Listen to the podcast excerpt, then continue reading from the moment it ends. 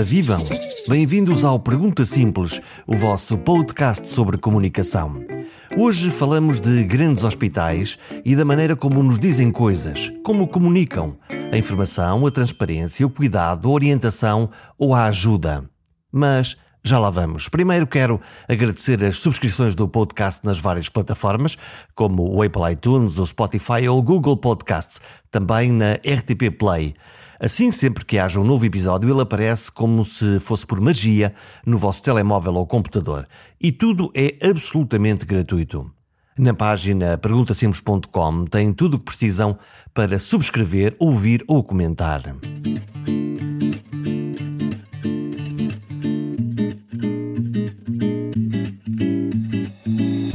Antigamente os hospitais não falavam com as pessoas. Comunicavam pouco e nem sempre bem. Há muito tempo era assim que acontecia. Para falar a verdade, era um mal geral. As organizações, as empresas ou as marcas não falavam quase com as pessoas. Apenas talvez falassem para clientes, através da publicidade. Mas isso não é exatamente a mesma coisa que falar com pessoas, para que elas se sintam parte e não simples compradores do nosso produto. Falar para pessoas é um ato de comunidade e foi isso mesmo que aconteceu nos últimos meses em Portugal. A pandemia de Covid veio mostrar que os grandes hospitais fizeram grande comunicação num momento delicado e difícil, num momento de comunicação de crise. Todas as equipas de comunicação dos hospitais tiveram de se multiplicar para responder aos utentes, aos jornalistas e aos próprios profissionais. Lembrem por isso de falar para o Hospital de Braga, um hospital central que enfrentou logo com grande intensidade a primeira onda de Covid-19. A equipa de comunicação tem três pessoas. A Sandra Silva, que cuida de informar as 3.200 pessoas, sim, ouviram bem, 3.200 pessoas que trabalham no hospital. O Diogo Fernandes gera a comunicação digital e a Catherine Pereira cuida da imprensa e da comunidade. Desde o início cumpriram a primeira regra da comunicação de crise: transparência, abertura e honestidade. Catherine Pereira conta-nos que, logo desde o início, se sentiu o efeito conjugado do desconhecido e do medo. E foi preciso responder. O que eu acho que aconteceu na primeira vaga e uh, nesta história da comunicação de crise relativamente à Covid é que no início tudo, no início ainda hoje, mas no início era tudo muito desconhecido. E o que é desconhecido traz, obviamente, por um lado muito interesse, não é? E por outro lado também muito medo. Uh, e o que se sentiu efetivamente nos primeiros tempos da Covid era que uh, as instituições de saúde uh, estavam a ser extremamente mediatizadas e estavam a ser o foco da, da informação, porque no fundo era aqui dentro das instituições que tudo acontecia, não é? O que é que os jornalistas perguntavam nessa, nessa fase? Olha, os jornalistas perguntavam o que perguntam até hoje, quer dizer, hoje já nem tanto, porque efetivamente número tem, os números têm baixado, mas era o número de doentes em enfermaria, o número de doentes em Covid, o número de profissionais que estavam infectados, como é que o hospital se estava a reorganizar, se tínhamos capacidade de resposta para todos os doentes de Covid, o que é que estava a acontecer aos doentes não Covid. Uh, queriam, obviamente, vi, uh, virem in loco e ver no, no hospital como é que as coisas estavam a correr, uh, ou seja, passarem pelos cuidados intensivos, passarem pelas áreas Covid, e é muito interessante perceber a evolução que houve, porque se no início nós tínhamos as portas abertas para, para os jornalistas e deixávamos entrar os jornalistas e tínhamos aqueles cuidados extremos em que tinham que colocar o fato todo, uma coisa assim completamente eh, de uma proteção absoluta, à medida que o tempo foi evoluindo, nós fomos percebendo como é que podíamos não é, lidar com este vírus e foi-se conhecendo melhor, e a verdade é que na segunda e na terceira fase os jornalistas continuaram a entrar, continuaram a ir às enfermarias Covid e aos intensivos, mas não já todos vestidos com aquela, com aquela, com aquela, com aquela farda toda, não é? Com aquela proteção toda. Porquê? Porque houve um conhecimento maior da doença. E esta evolução também foi engraçada perceber, não é? No início, efetivamente, era tudo desconhecido e todos nós tínhamos muito medo, e depois, à medida que a, que a ciência foi evoluindo e foi conhecendo melhor o vírus, também nos conseguimos adaptar melhor uh, à situação. Quer dizer que tu usaste uma estratégia de abertura e de transparência em relação aos Sim. meios de comunicação, uh, uh, permitindo-lhes que eles pudessem ir fazer reportagem e ver o que é que estava a acontecer verdadeiramente dentro do hospital em zonas tão críticas como as unidades de cuidados intensivos ou as zonas das urgências onde eles estavam? Sempre, sempre, sempre. Nós abrimos sempre o Hospital aos Meios de Comunicação Social. Esse foi uh, o nosso foco, porque acreditamos que, que numa comunicação de crise deve haver, acima de tudo, uma comunicação eficaz, de transparência, rigor e qualidade.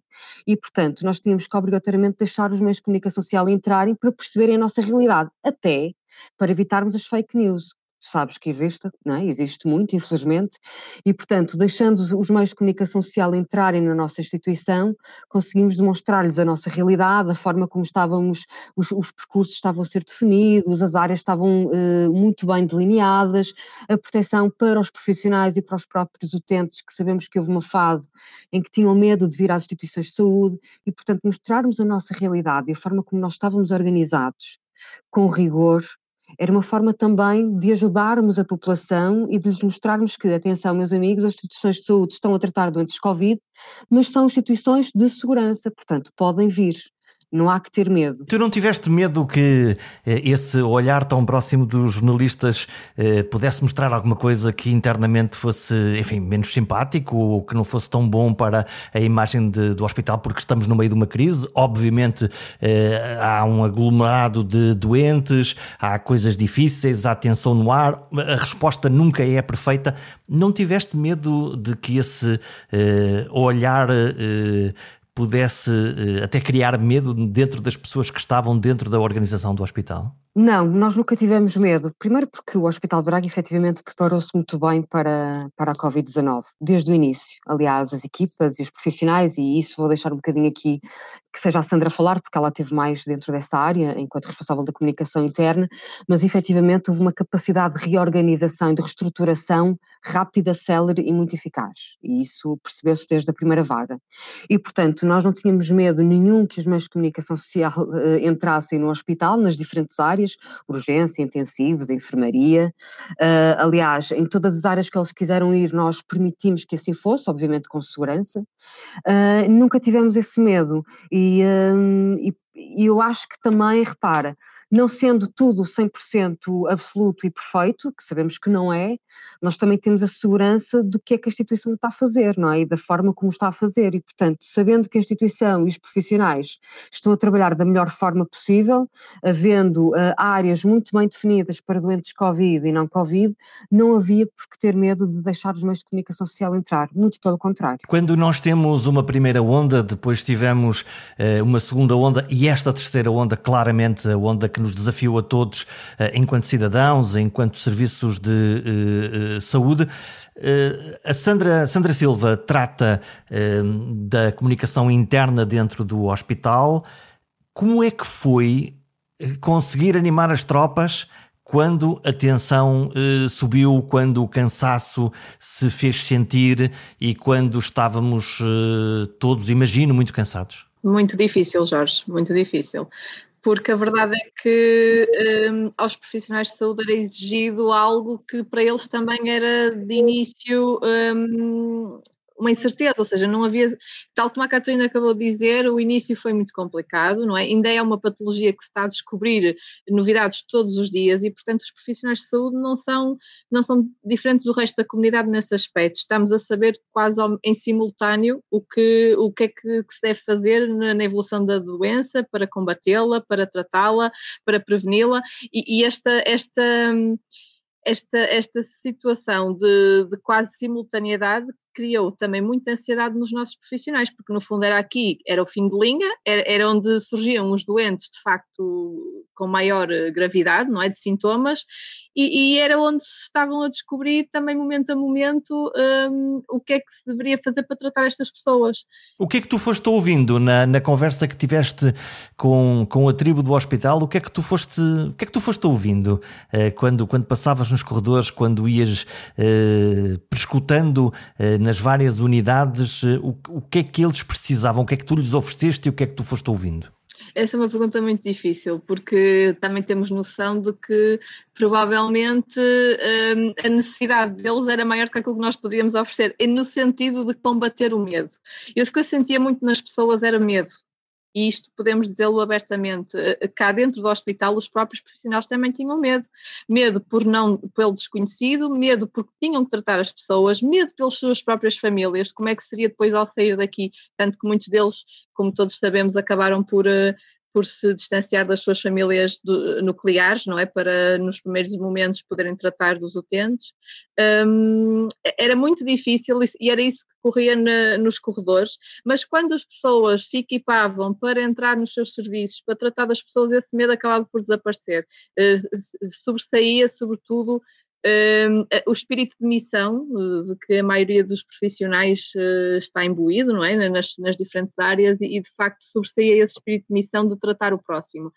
E, e no fundo é, é, era difícil ver algumas das pessoas que nós conhecemos há anos como, como eu vou cometer se calhar alguma inconfidência, que nós conhecemos há anos como rochedos, desabarem, porque vimos muito isso, vimos pessoas a chorar de, de algum desespero, não à frente dos doentes, mas com os colegas, porque foi uma carga brutal, como nós todos sentimos na comunidade, mas aqui para os profissionais, e imagino que nos restos, em todos os hospitais aconteceu assim, foi uma carga brutal, porque depois também tínhamos aqui o peso de, de ter que lidar com os receios da população, os dedos apontados muitas vezes, porque uh, consultas que estavam a ser desmarcadas, pessoas que tinham que ficar à espera muito mais tempo e que compreendemos isso tudo, mas de facto o que foi desmarcado foi, ou remarcado, foram aquelas situações que de facto poderiam esperar mais algum tempo, não eram as prioritárias nem as uh, muito prioritárias, um, mas sentia-se o apontar do dedo, rapidamente se passaria de bestial a besta, e essa, e essa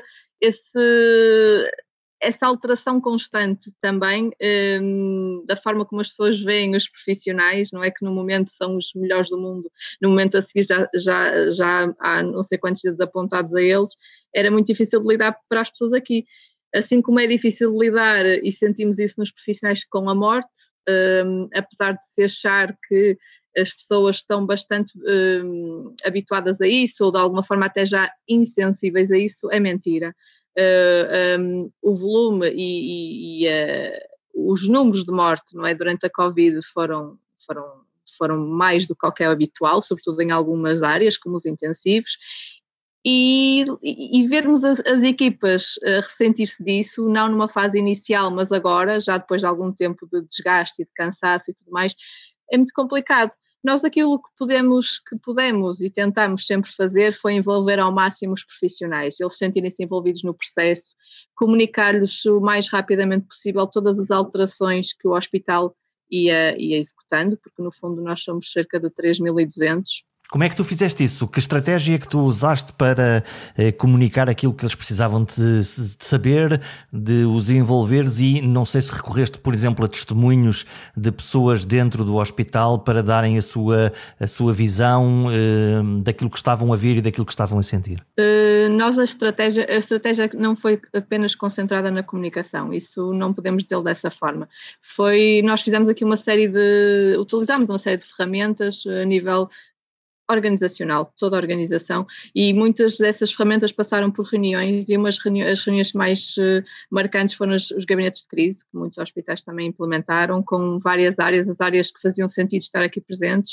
Uh, essas reuniões eram, eram diárias, passaram depois a haver uma frequência mais uh, espaçada com o decorrer da, da pandemia, mas de facto. Um, reuniões, muitos comunicados internos, muitos e-mails internos, Nesta fase estamos a recorrer não tanto aos testemunhos de pessoas, mas a elogios também para reforçar um bocadinho a motivação das pessoas, porque não é tudo mal, não nos apontam só dedos, também nos dão bastantes elogios e isso é bom de, de reforçar junto das equipas estamos a fazer isso, estamos a enviar. Nós basicamente temos também uns ambientes de trabalho dinâmicos que atualizamos com mensagens uh, importantes para, para, para, a organização e, e, de facto os elogios têm tido um feedback bastante importante, um, mas no fundo foi mais essa, essa essa comunicação de proximidade.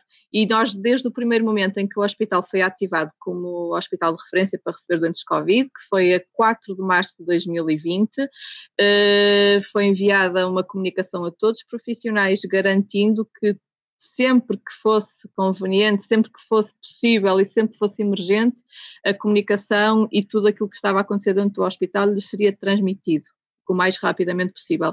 E o mais rapidamente possível estamos a falar em alterações brutais que de uma hora para a outra era capaz de alterar um circuito, porque era melhor repensar, porque afinal não se estaria da melhor forma e, portanto, essa comunicação tinha que ser muito, muito rápida. Essas alterações de circuitos, eu estou a pensar que quando nós vamos a um hospital, em particular um hospital central, como é o Hospital de Braga, temos no chão Sim. aquelas linhas de várias cores, siga lá eh, até eh, pela linha amarela até, até ao fim.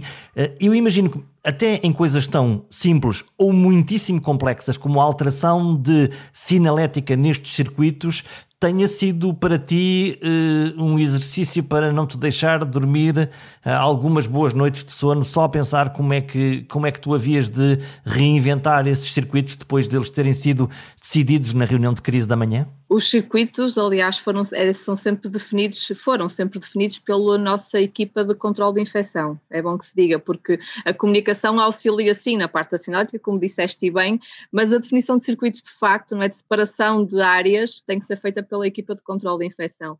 Nós aqui demos um apoio brutal e temos noção disso pela quantidade de pedidos que tivemos ao longo de, sobretudo na primeira fase em que estávamos real, realmente a reorganizarmos, um, a quantidade de pedidos que tivemos era uma coisa brutal, porque de um momento para o outro nós tivemos aulas a abrir uh, específicas para a Covid, ou seja, aulas que eram precisas ser preparadas para esse, para esse efeito, e portanto tudo mudava em termos de sinalética daqueles espaços.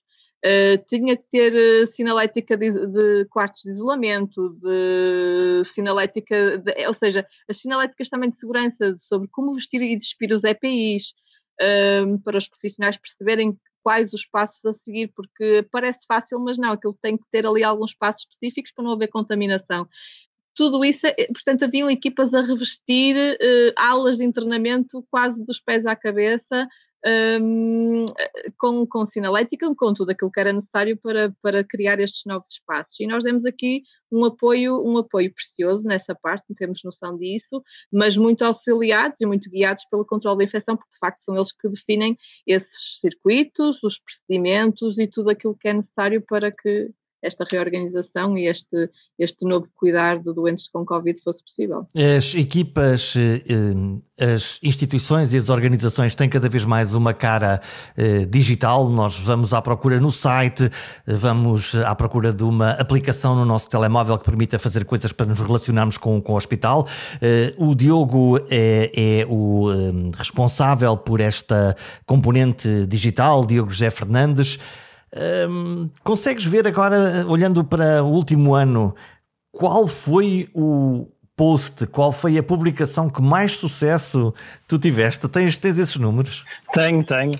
Uh, sei porque foi realmente muito impactante. Foi a publicação que nós fizemos agora no final de 2020 com um vídeo de uma criança internada na nossa pediatria a receber os super-heróis na semana de Natal. Só como é que os super-heróis uh, os vieram visitar? Foi através de escalada do lado de fora do serviço de internamento. E essa é uma história muito bonita, porque a, nem a criança nem a mãe sabiam de que nós iríamos ter esta atividade aqui no hospital. E, curiosamente, a mãe vestiu a criança de super-homem nesse dia, com um pijama de super-homem. Ou seja, tudo se conjugou para que esse vídeo realmente fosse um suporte de, de comunicação muito, muito impactante e foi sem dúvida a nossa melhor publicação desde que criámos, por exemplo, o LinkedIn, sem dúvida, de larga escala. Deixa-me só referir e explicar aqui um pouco também como é que a nossa presença digital está, está organizada. Ora bem, nós temos o, o nosso website, que fomos eh, adaptando ao longo de, de, toda a pandemia, com toda a informação e com todas as alterações que, que eram feitas aqui no hospital. Atualmente temos inclusive uma página apenas dedicada à Covid-19, em que temos, eh, por exemplo, digamos que, que o Jorge vem ao hospital, se for essa página Covid, diz todas as alterações que ocorreram no hospital e que se encontram no ativo neste momento, porque nós sabemos que a pesquisa de informação sobre saúde e sobre a ida aos hospitais uh, é cada vez mais uh, e, está cada vez mais patente na utilização da internet por parte das pessoas, então fizemos essa alteração. Depois temos o LinkedIn do Hospital de Braga, que foi criado há pouco mais de um ano e em que conseguimos até, neste, até este momento mais de 8 mil seguidores num ano, o que é espetacular, na nossa opinião.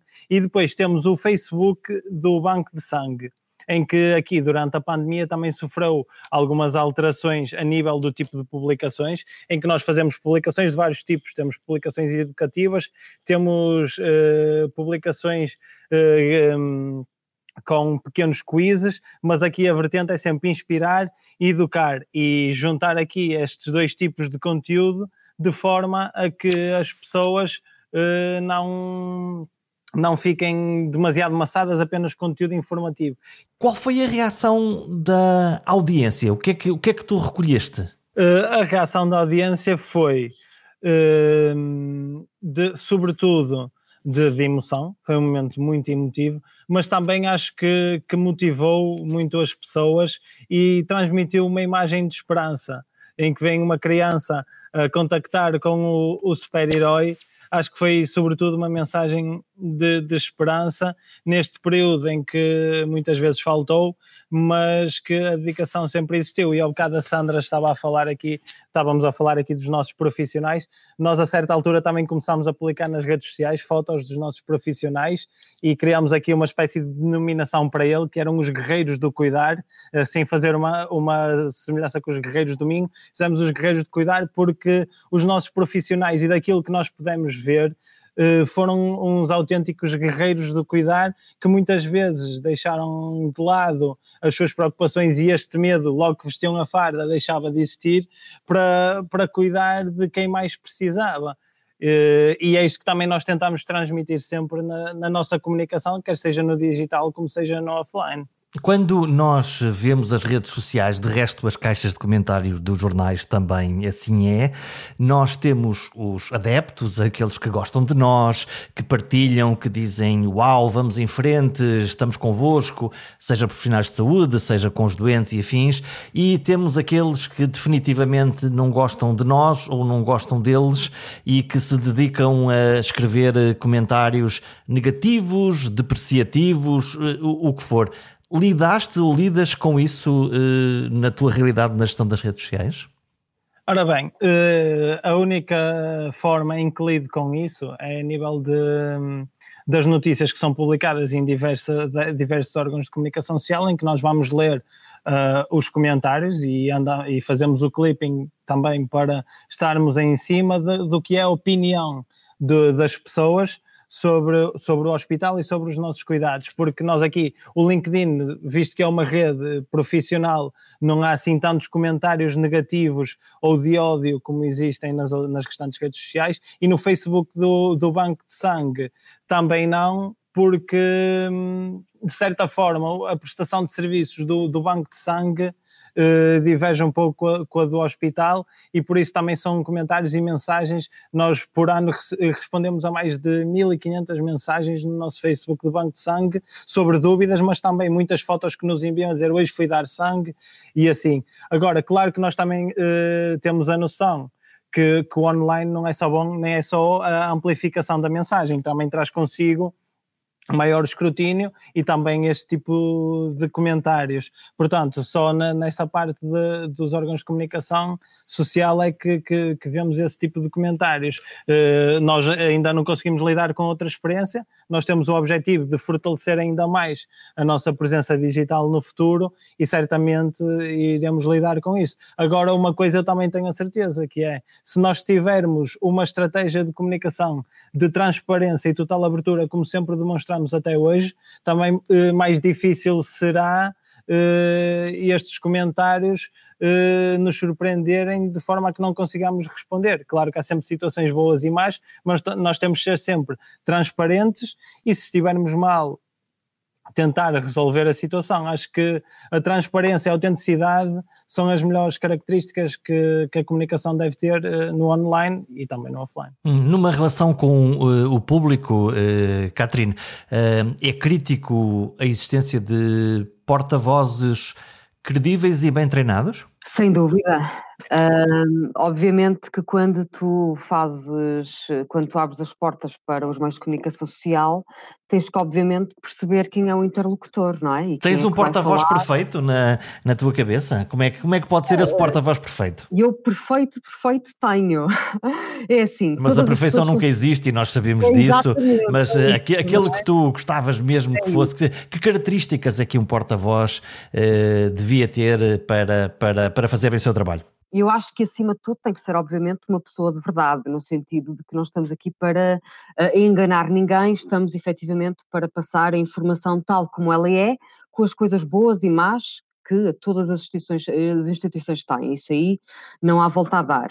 Agora, sabemos que há determinadas características que também são importantes, não é? Tu saberes comunicar, Uh, uma, uma característica muito simples, mas que acaba por captar o ouvinte, a voz, a colocação da voz, uh, a forma como se expressa, a comunicação não verbal, uh, a imagem que a própria pessoa tem. Obviamente que isso é tudo muito importante, não é? Porque o teu objetivo ao passares uma mensagem é cativares o teu público, não é? independentemente do, do público que seja, rádio, televisão, jornais locais, imprensa escrita, e, portanto, o interlocutor perfeito teria essas características todas. Uh, mas deixa-me dizer também que nós uh, fazemos aqui pronto, um bocadinho de media training também com as pessoas que, que, vão falar, não no sentido de as influenciar no que vão dizer, atenção, não, não, não é esse o objetivo central. Então treina, treinas como? O media training é, para as pessoas que estão menos dentro da, da, da área da comunicação, é a possibilidade de treinarmos pessoas de uma organização para falar aos jornalistas e para uh, saber como é que devem eh, colocar as suas mensagens e uh, obter vantagem de, do meio e da forma de comunicar? Repara, nós também depois temos interlocutores que são mais fáceis de tu teres este discurso e este diálogo, não é? E, e tens outros que, que não é assim tão fácil. Porque não é? tem medo de falar à imprensa? Não é porque tem medo, às vezes, sabes que falar para a imprensa, muitas vezes também, tem, isto é como tu falaste para o público, tu tens que ter às vezes um à vontade, não é? Que é inerente à própria pessoa e muitas vezes as pessoas quando têm uma câmara à frente bloqueiam, não é? Uh, e nem sempre é porque têm medo do que vão dizer. Aliás, nunca é porque têm medo do que vão dizer, obviamente, não é? Porque as pessoas aqui têm liberdade de expressão e podem falar à vontade. Muitas vezes é porque realmente não sentem esta, não têm esta segurança de, de comunicação. Uh, e, e, muitos profissionais de saúde não estão efetivamente vocacionados para comunicar em público, não é? Encontraste boas uh, surpresas nas pessoas que treinaste? Eu fico sempre com esta ideia porque de, de vários grupos que eu já treinei, eh, houve sempre aquela, ou aquela pessoa que a gente dizia, ah, se calhar não comunica bem, e subitamente começa a comunicar e nós dizemos, uau, é isto mesmo. Sim, sim. Aliás, ao longo destes 10 anos de, de experiência profissional, vou-te dizer que já, que já tive como interlocutores pessoas que pensei, bem, não sei se vai ser assim uma boa aposta, por exemplo, uma reportagem sobre um serviço específico, tem que ser uma pessoa do serviço a falar, não é? Não vais colocar uma pessoa de outro serviço qualquer. E efetivamente pensava assim, hum, pronto, vamos lá ver, não é? Uh, porque depois é muito interessante, porque depois tens vários casos. Há pessoas que te dizem que ah, vou ficar muito nervosa, não sei se vou conseguir e não sei o quê. E quando as câmaras acendem, a pessoa começa a falar e bem, e depois tens outras que tu achas que vão estar à vontade, e quando a câmara uh, liga, ficam ficam bloqueadas, portanto tens aqui, tens aqui várias experiências. Uh, uma coisa que nós tentamos dizer sempre, uh, e isso é muito importante, um, e di dizemos-lo mesmo em frente aos jornalistas, porque os próprios jornalistas às vezes nos pedem isso, é que uh, todos os profissionais e todos os interlocutores tenham o um mínimo de linguagem técnica possível. Porquê? Porque a nossa mensagem Uh, o nosso objetivo é passar, é fazer no fundo também uma literacia para a saúde, não é? É que a pessoa que esteja do outro lado, a minha mãe, o meu pai, o meu avô, a minha irmã, não é? Que esteja a ver a televisão, a rádio, seja, que meio de comunicação social for, que ao ouvir um profissional de saúde falar, perceba o que ele está a dizer, não é? Mesmo e, assim, portanto, ouvimos uh, globalmente em Portugal uh, muitos EPIs, que são uh, equipamentos de proteção, muitos ICUs, que são as unidades de cuidados intensivos, sim. muitos, ouvimos sim. muito jargão ainda. Sim, ouvimos, ouvimos. Mas é importante, mas eu acho que se está, se está a melhorar, ok? E também é assim, vamos lá ver, nós já estamos há um ano de pandemia. As pessoas já começam a, a conhecer um bocadinho estes termos, mas no início, efetivamente, falares numa UCI ou num EPI, era uma linguagem completamente desconhecida, não é? Como é que tu os treinas? Como é que, o, que, o que é que tu fazes com, eh, com eles? Fazes, eh, fazes como se fosse um teatro? Tens uma câmara? Vais fazendo perguntas? Antecipas as perguntas que os jornalistas possam fazer? Como é que tu fazes? Pronto, o que acontece muitas vezes é que o que, o que nós sentimos é que os profissionais muitas vezes ficam um, com algum receio daquilo que pode ser perguntado por não estarem, se calhar, ou por, por terem receio de não conseguirem ter uma, uma resposta objetiva, clara, uh, no momento. E, portanto, muitas vezes o que, o que eu faço com eles, até por telefone, nem, não precisa ser sempre presencial, é uh, contextualizar o objetivo da reportagem, não é? Dizer qual é o objetivo, uh, quer do meio de comunicação social, quer nosso, porque repara, muitas vezes somos nós que chamamos aqui os meios de comunicação social não é? Portanto, não são só os meios de comunicação social que pedem para vir ao Hospital de Braga. Aliás, devo-te dizer que 70%, mais ou menos, das reportagens e da, dos conteúdos informativos que saem é o próprio hospital a, a, a pedir uh, aos meios de comunicação social para cá virem. Portanto, tu crias Portanto, uma agenda pública, chamas a imprensa e tens uma história para descontar. Sim, sim, sim. E qual é o efeito disso? O efeito disso é positivo porque eles vêm sempre e o resultado e o resultado da matéria é sempre bom, não é? Uh, eu vou-te vou -te dizer que, obviamente, que na, na, altura da Covid a maior parte dos trabalhos foram sobre a Covid, não é? Mas, por exemplo, na época de, do verão em que a Covid esteve, efetivamente, os números foram, muito, foram muito abaixo e, e deixou-se de falar eh, um bocadinho sobre isso, fizemos reportagens uh, sobre outros temas, uma técnica diferenciadora, um equipamento novo. Agora estamos, por exemplo, a apostar em, em fazer reportagens em serviços que, não sendo muito conhecidos e que não estando na linha da frente, são também imprescindíveis. Já fizemos com a central de esterilização do hospital, já fizemos com os assistentes operacionais do hospital, isto também, no fundo, para lhes dar visibilidade e para mostrarmos à população que, ok, Houve aqui serviços que foram fundamentais no combate à pandemia, mas sem os outros serviços todos nada seria possível.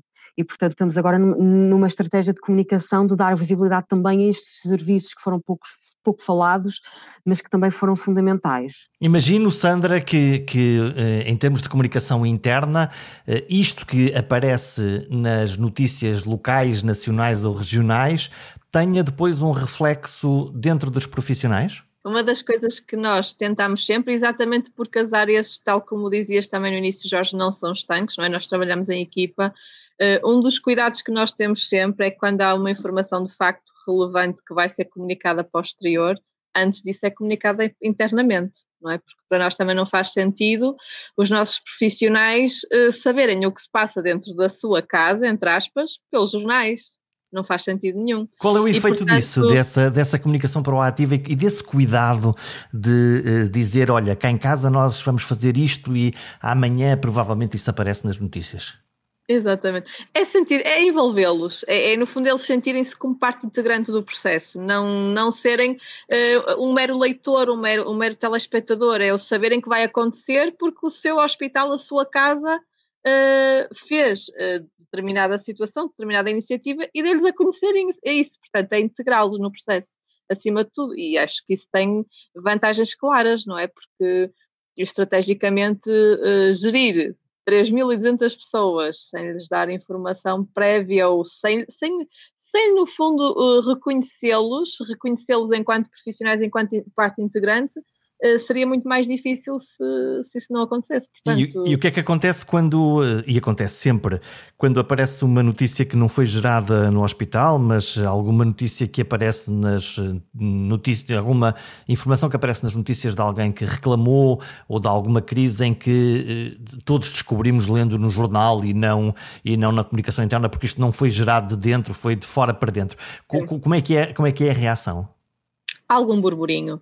Uh, há pessoas que se cruzam connosco nos corredores e que nos falam disso, olha, aquele caso, nem sabia, e pronto, tentam perceber um bocadinho mais, porque elas próprias também não desconheciam, uh, mas, uh, mas lá está, também há muito aquele sentimento de defesa da, da instituição pela integração que é feita neste sentido, e é isso que faz sentido nesta comunicação integrada, que, que é o que faz o nosso, nosso, nosso serviço, basicamente. Tu usaste a expressão burburinho, que eu adoro. Há, há uma prima do burburinho que é o rumor, eh, que, é, que é um bocadinho pior, a Rádio Balcatifa. Um, Sim. Eu quero, com 3.200 pessoas é impossível que os rumores não corram. Uh, são, claro. no, no, fundo, as nossas pequenas, grandes uh, fake news uh, internas.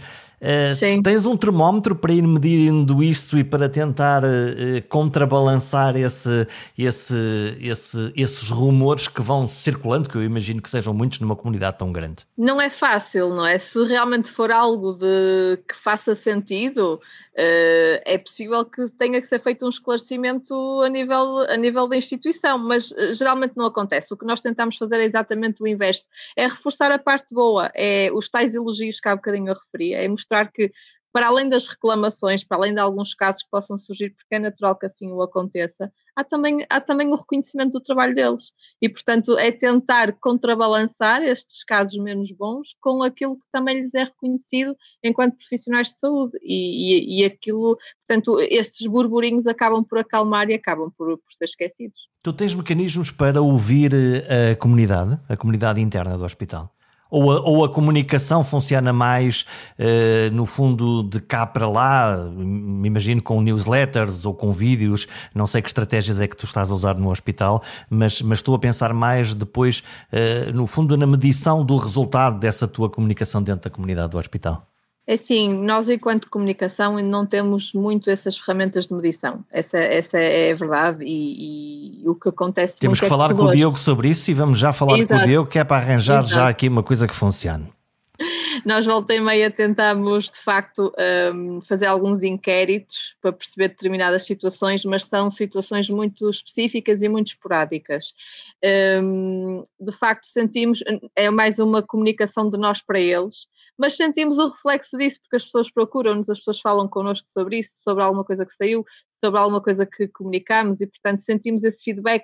Não conseguimos de facto medi-lo, mas, mas é, fica aqui a ideia para o futuro, que realmente faz todo sentido. O que nós temos neste momento, Jorge, um, nós temos várias coisas, como referiste, temos uma newsletter para os profissionais, mas também para os nossos parceiros na comunidade, que compila mensalmente aquilo que é feito no hospital, aquilo que achamos que possa ter mais interesse para eles. Quando estás a Temos falar da também... comunidade, estás a falar eh, exatamente de que comunidade? Toda a gente, os parceiros institucionais, como parceiros, a Câmara, os bombeiros parceiros, e afins? Parceiros institucionais, mas de facto a nossa newsletter também está disponível no nosso site, portanto é para a comunidade no geral. Nós enviamos por e-mail para os nossos parceiros institucionais, mas está disponível no, no site do hospital para, para, para quem quiser. E que histórias é que lá estão? Olha, histórias como isto que o Diogo acabou de falar, de, daquela visita dos super-heróis, por exemplo, ao Serviço de Pediatria. Foi através da comunicação que isso se concretizou, através de uma parceria aqui com a comunidade, e no fundo, depois, eh, também nas próprias newsletters, refletimos um bocadinho isso. Uh, histórias como prémios que são. Que são no fundo, atingidos por serviços em termos de concursos uh, internacionais, de congressos, uh, histórias até mais internas, nós temos uma rubrica muito interessante dentro da newsletter, que é o ADN, em que no fundo tentamos aqui mostrar uh, as, os rostos da instituição, falando um bocadinho sobre a história deles dentro e fora de, de, portas. É bastante interessante para dar a conhecer às pessoas aqueles que nós nos cruzamos todos os dias e que não sabemos assim tanto, mas que é uma cara familiar há muitos anos. Uh, e é uma forma também de, de lá está, de criar aqui uh, o sentimento também de pertença e de envolvimento de todos. Um, e, e, temos é, é, esse tipo de histórias que nós tentamos colocar na newsletter, é, são os nossos números também que fazem sentido. Por exemplo, nós agora recentemente colocamos o dia no hospital, que é bastante interessante, que temos, por exemplo, eh, com a média de 2020, quantos partos por dia, quantos eh, quilos de roupa lavada, quantas refeições, quantos exames, quantas consultas. Uh, tentamos aqui colocar também um bocadinho os nossos indicadores e histórias daquilo que se passa cá dentro. E isso funciona sempre.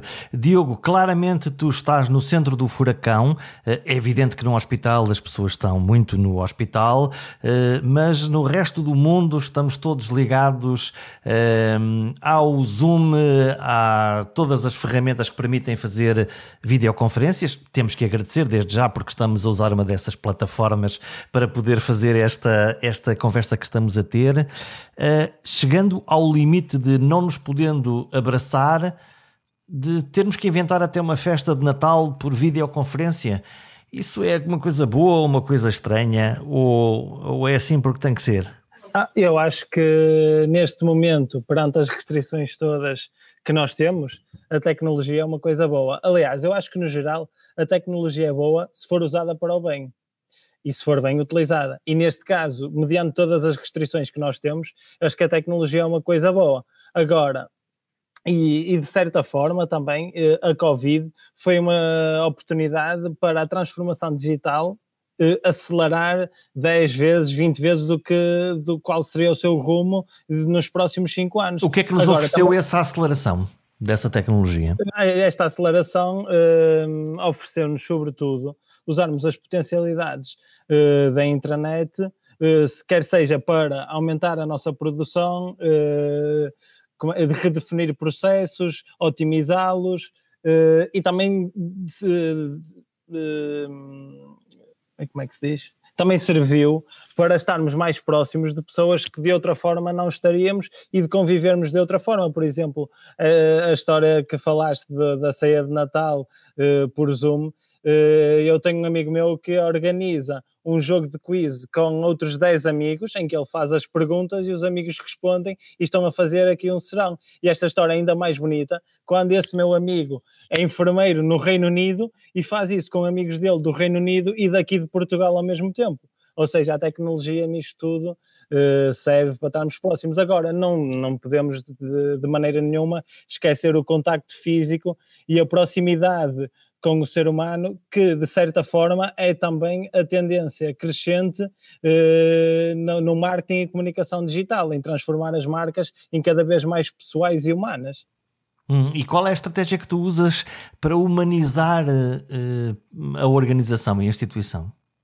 Ora bem, Uh, de que forma é que nós tentamos fazer isso? Se tu, Jorge, ou se qualquer ouvinte for ver a nossa página do LinkedIn e, e ler as nossas descrições, vê ali características pessoais numa escrita que outrora seria formal.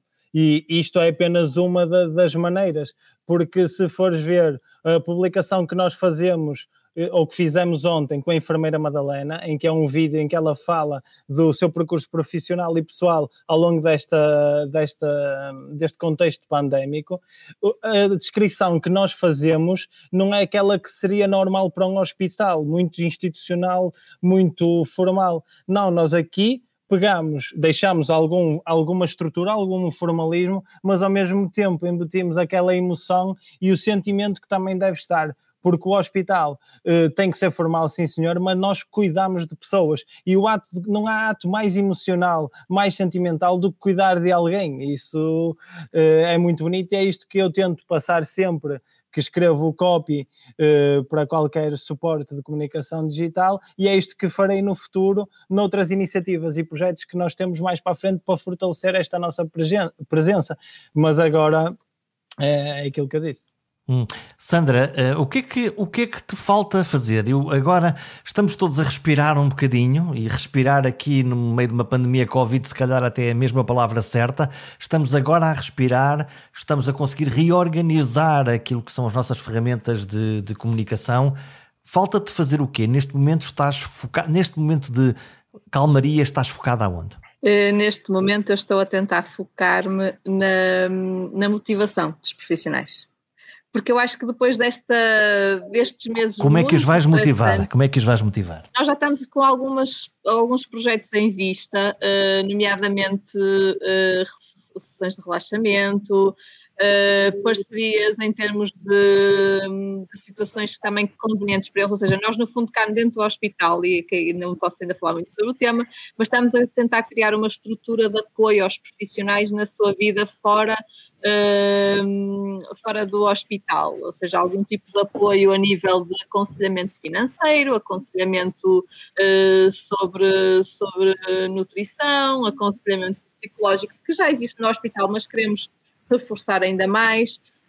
Um, algum tipo de, de, situação que seja conveniente também tratar da parte pessoal do profissional, não só da parte profissional, por assim dizer, um, mas no fundo focar muito nas pessoas, focar muito nestas pessoas que deram muito ao longo destes meses uh, e que abdicaram de muito também a nível pessoal, tentar de alguma forma fazer aqui um reconhecimento pela recompensa nestas pequenas coisas que acabei de referir. Um, um dos nossos próximos projetos é realmente sessões de relaxamento. Uh, temos aqui já uma parceria um, firmada e, e, será uma, uma das próximas um, iniciativas a acontecer. Hum, estamos praticamente a fechar. Catarina, uh, olhando para o posicionamento de um hospital dentro de uma comunidade, em termos institucionais, com esta conjugação de humanização, de proximidade digital, de abertura e de transparência, já consegues medir eh, ganhos de reputação e de confiança da comunidade, dos doentes, dos cidadãos, daqueles que olham para um hospital numa grande cidade portuguesa, que é Braga, eh, na sua proximidade e na sua eh, relação com, com, a, com a instituição e com aquilo que a instituição faz por eles? Indicadores uh, de, de, que medem isso eu ainda não tenho, ok? Uh, agora, o que eu te posso dizer é que, efetivamente, uh, o que nós estamos a fazer é dar uma maior visibilidade e mediatizar a instituição nas suas diferentes áreas. Isso é um trabalho que temos vindo a fazer. Uh, o que eu acho, também, por exemplo, vou dar o um exemplo, nós semanalmente fazemos sair informação sobre o Hospital de Braga, não é? Uh, ou de, de, coisas novas que estão a acontecer para dar, para dar conhecimento à nossa população. Uh, um dos projetos que nós tivemos e mantemos até hoje, e que foi uma ideia do, do serviço, e que teve bastante impacto, e que continua a ter, foi, eu penso que tu até já ouviste falar, o Braga fecha a porta ao vírus. Pronto. Um, a campanha Braga Fecha a Porta ao Vírus teve como uh, teve dois objetivos principais. Primeiro, re reforçarmos a nossa mensagem relativamente à Covid junto da população, sensibilizar a população para os cuidados que devia de ter, influenciando a população em comportamentos responsáveis. Uh, e depois, uh, foi uma forma também de aproximar a instituição de outras instituições de importância na região como o município, como a Universidade do Minho uh, e como a SES. Obviamente que nós já tínhamos essas relações, não é nada de novo, mas este projeto veio reforçar e intensificar estas relações. E eu acho que é importante o público e a população uh, perceber que existem projetos em conjunto. Um, porque, na verdade, nós não trabalhamos isoladamente, não é? Aliás, no Hospital de Braga tem dentro da sua estrutura um centro clínico académico, não é? Que faz parte da Universidade do Minho, da Escola de Medicina, e é o único hospital do país que tem na sua estrutura hospitalar um centro clínico académico. E, portanto, só isto, por si só, reflete uh, a ligação que temos com outras entidades da, da, da, cidade. E é, neste, e é neste objetivo e é neste percurso que queremos continuar, é reforçar as nossas ligações com as instituições vivas da cidade e que são importantes para posicionar a instituição hospitalar e para mediatizar também a instituição nos seus aspectos positivos.